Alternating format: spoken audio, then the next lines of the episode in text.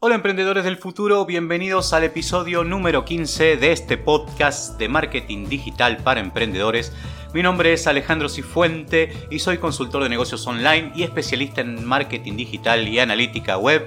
Hoy es 4 de agosto del año 2020, martes 4 de agosto, y vamos a hablar de las 5 cosas que tenés que tener en cuenta antes de empezar a montar tu negocio en Internet, que son muy importantes para saber hacia dónde vas porque después, si haces las cosas mal, tenés que tirar toda la pirámide abajo o todo el edificio abajo para comenzar de nuevo, porque te equivocaste no teniendo previsto qué es lo que vas a hacer con tu negocio digital. Pero antes de eso vamos a escuchar un poquitito la música de presentación.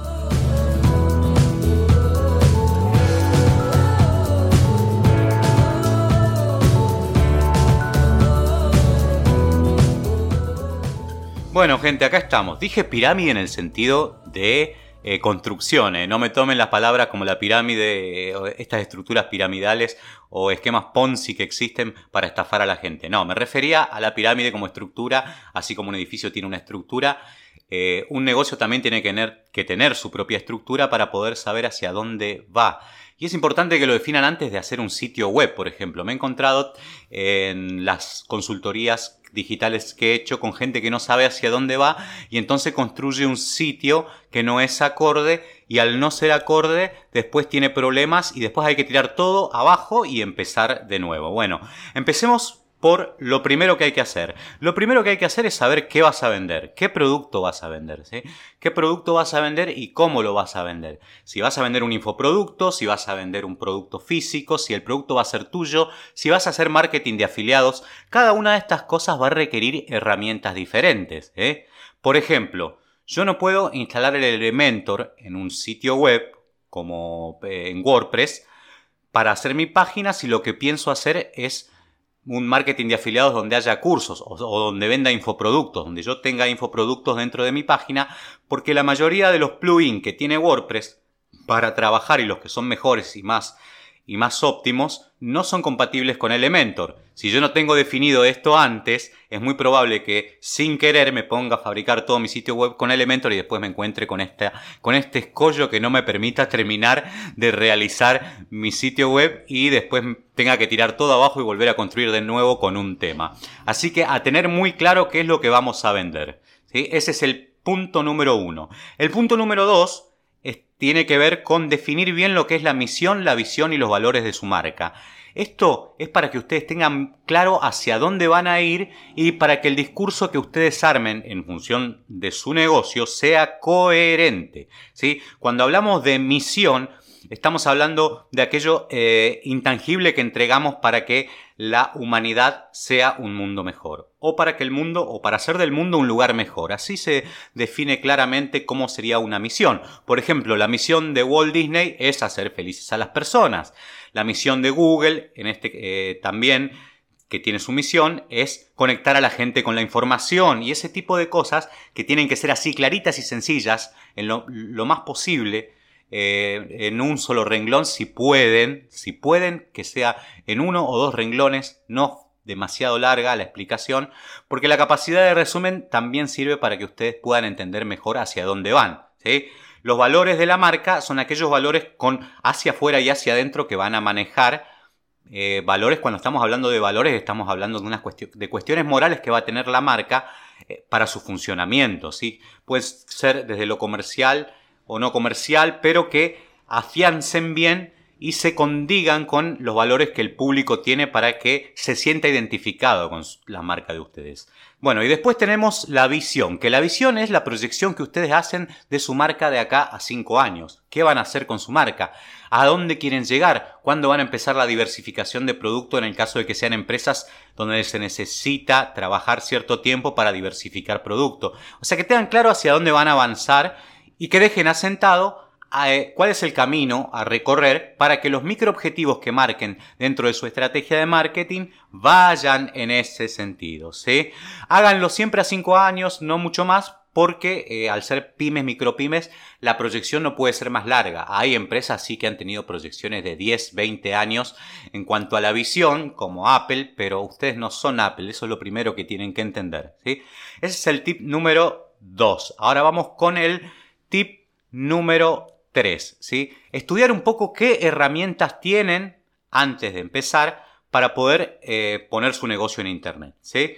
empezar a estudiar qué plugins existen, por ejemplo, como dije recién en el punto número uno, si quieren saber eh, o si quieren vender, perdón, un curso o cursos o infoproductos, vayan a ver que existe el Sensei, el Airpress y varios eh, plugins que sirven en WordPress para hacer esto.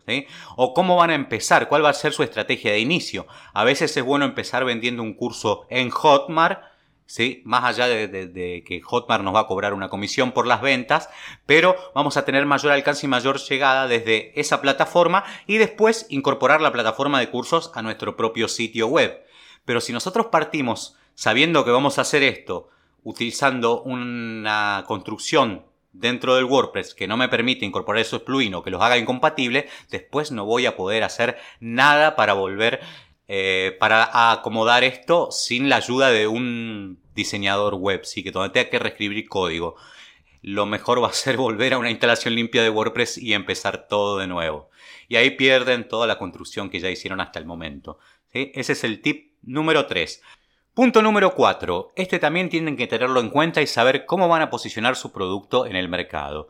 Si arrancan desde cero, tienen que buscar los espacios vacíos donde se pueda posicionar el producto en base a varias variables que ustedes pueden ver dentro del producto que tengan. Por ejemplo, si hacen un producto de moda puede haber variables de más, menos moda, eh, variables de mayor diseño, variables de precio, calidad, todas esas variables que, que van a decir en qué forma se van a posicionar ustedes en la mente del consumidor. ¿Para qué? Para construir una comunicación estratégica coherente y poder posicionarse en ese lugar.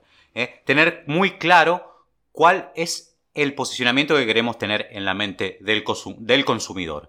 Y esto va muy relacionado con el punto número 5, que tiene que ver con estudiar el público objetivo al que quieren llegar. Más allá de que ese público objetivo todavía no lo tengan, están arrancando recién. Si no lo tienen el público objetivo, defínanlo, vean cuál es ese público al que quieren llegar. ¿Para qué? Para construir la estrategia comunicativa, perdón, de llegada a ese público. Pero defínanlo, ¿sí? y traten de partir de un nicho de ese público. No tomen todo el público objetivo.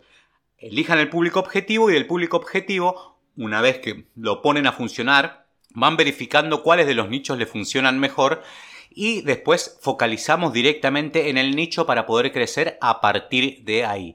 El resto por el momento no les va a interesar. Porque el negocio tiene que ir creciendo de a poco. Recuerden, son una pyme, una micropyme o son un negocio que recién está naciendo. Una cosa que tienen que tener en cuenta siempre, y esto es así inevitablemente, es que un negocio tarda en crecer, ¿sí? No pueden evaluar una estrategia rápidamente. Tienen que esperar seis meses, un año, y el negocio va creciendo. No crean en todas estas fantasías que se suelen vender ahora de que uno va a, avanzar o a hacer o a, posicionar un negocio una semana, dos semanas y toda esta publicidad que anda dando vueltas que a veces es más tóxica que otra cosa. Porque esta, esto no es una realidad. Cualquier negocio necesita un periodo de nacimiento y maduración y muchas veces eso lleva un año, dos años y en casos de eh, más largos hasta cinco años para diversificación de producto y esas cosas, en algún tipo de empresas, no en todas, pero Siempre tengan en cuenta eso. Un negocio se va haciendo de a poquito. No es una cuestión de un salto así rapidísimo de hoy a mañana que ya estoy ganando como si, como si fuera eh, McDonald's. No sé, por poner un ejemplo. bueno, gente, espero les, haya, les hayan servido. Ay, cómo estoy hoy con la... Tengo la lengua media trabada. Espero que les hayan servido estos consejos y gracias a ellos puedan tener un orden más acomodado dentro de su empresa para arrancar recién. Después va a haber que ver un montón de cosas más, pero empiecen a pensar en eso y no se olviden también de verificar los costos de los productos que van a vender, calcular bien los costos, sentarse, armarlos y porque si no después le ponen un precio y se dan cuenta que están regalando el producto o están regalando el servicio y no les es rentable. estas son cuestiones que hay que mirar siempre antes de empezar a poner en funcionamiento algo, porque después uno se encuentra con las sorpresas y las sorpresas no son nada agradables. Bueno, gente, me pueden seguir en Instagram si quieren también como arroba Alejandro Cifuente o en Facebook como arroba Alejandro Cifuente Marketing y pueden seguir este podcast también para tener toda la información y todas las ayudas que yo le voy dando eh, periódicamente con eh, noticias y cosas referentes al marketing digital. Nos vemos quizás mañana o pasado.